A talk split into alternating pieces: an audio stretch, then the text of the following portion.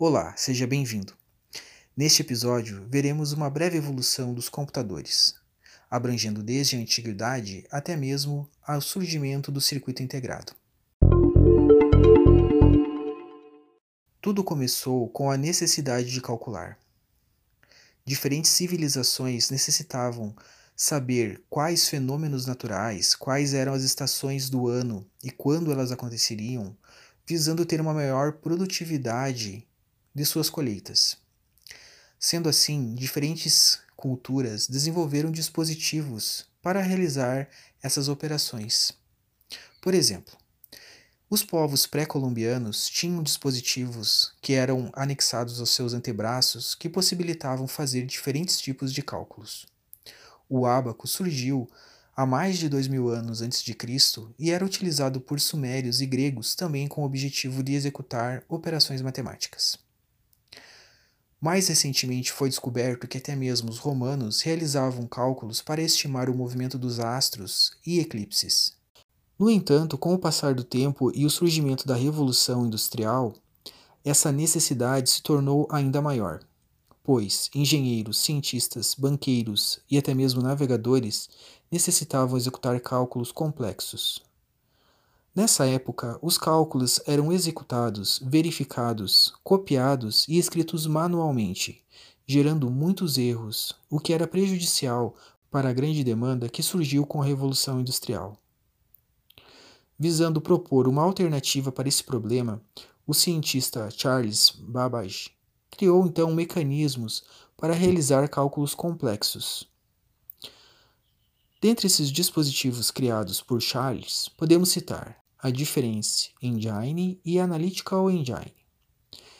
A Difference Engine foi o primeiro experimento que era baseado no método das diferenças finitas, o qual utilizava apenas a operação de adição, dispensando assim operações mais complexas, como a multiplicação e a divisão, enquanto que a Analytical Engine pode ser considerado o primeiro computador de propósitos gerais pois por meio dele era possível realizar a programação utilizando cartões perfurados. Todavia, os computadores mecânicos possuíam limitações, pois o seu armazenamento era feito utilizando grandezas contínuas. O que, que seria isso? Basicamente, a, o armazenamento era feito com base na posição das engrenagens, ou seja, não era um armazenamento preciso, gerando muitos tipos de problemas. Para contornar esse problema, surgiram então os computadores digitais. Os computadores digitais eram baseados no sistema binário.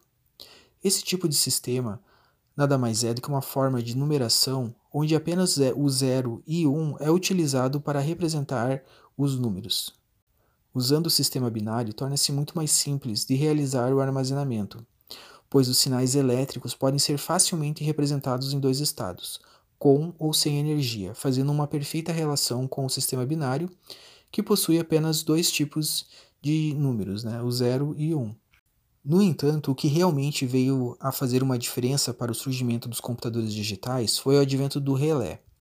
O cientista Claude Shannon mostrou a aplicabilidade da álgebra booleana, que até então já existia, sendo que essa álgebra nada mais é do que como realizar operações com base no sistema binário, Shannon então demonstrou que esse tipo de operação de álgebra booleana poderia ser utilizada e empregada usando relés, que eram dispositivos que até então já existiam.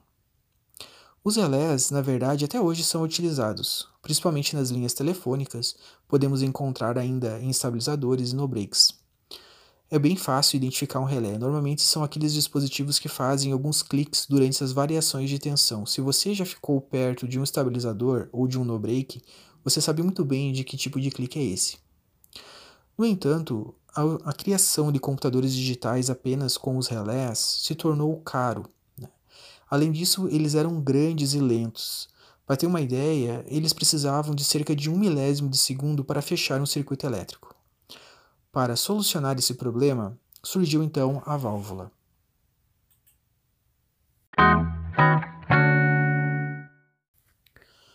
A válvula nada mais é do que um tubo de vidro que internamente cria um ambiente de vácuo para controlar o fluxo de elétrons. Dessa forma, o chaveamento da corrente se torna mais eficiente. Usando válvulas, foram criados computadores como o Colossus Mark I, o Colossus Mark II e o ENIAC. Esses computadores surgiram no contexto da guerra, da Segunda Guerra Mundial, cujo objetivo deles era quebrar códigos de comunicação e também para a execução de cálculos de artilharia. Caso você se interesse sobre esse assunto, eu sugiro que você assista o filme O Jogo da Imitação, pois ali mostra a história do cientista Alan Turing, que realiza então a criação do Colossus Mark I. Todavia, os computadores digitais baseados em válvula possuíam limitações, pois as válvulas eram, elas eram grandes, normalmente do tamanho de uma lâmpada. Além disso, eram frágeis, podendo quebrar. Também superaqueciam, gerando um alto consumo de energia. Todos esses fatores resultavam também em uma difícil administração e manutenção do sistema. Para contornar esses problemas, surgiram então os computadores baseados em transistores. O transistor reduz o tempo de chaveamento por empregar um semicondutor, que é o germânio, para realizar esse processo. Normalmente ele alcança a casa dos 100 MHz, sendo muito mais rápido que as válvulas. Consomem menos energia e possuem uma vida útil maior. Usando os transistores, a IBM criou o computador mainframe IBM 1401. Nessa época, 12 mil unidades foram vendidas, o que na época foi considerado um sucesso de vendas. A partir desse momento, podemos notar na história dos computadores que o objetivo e propósitos militares começaram a não fazer mais tanto sentido, e sim as empresas começaram a verificar os benefícios dos computadores e passaram a utilizá-las para conseguir ter um diferencial de mercado e assim conseguir uma, um maior faturamento. No entanto, os computadores baseados em transistores também possuíam limitações, como o aquecimento e o alto consumo de energia. Os circuitos integrados ou microchips surgiram para contornar as limitações dos transistores. Por meio dele, tornou-se possível então a produção em massa, o aumento do desempenho, o baixo custo de fabricação, o baixo consumo de energia. Além disso, tornou-se possível fabricar computadores menores. Para você ter uma ideia, o surgimento dos circuitos integrados está estritamente relacionado com a popularização dos computadores pois até então as pessoas, num geral, elas não eram um alvo das empresas, né? não eram um público-alvo para esse tipo de, de computadores. Os circuitos integrados surgiram em 1958.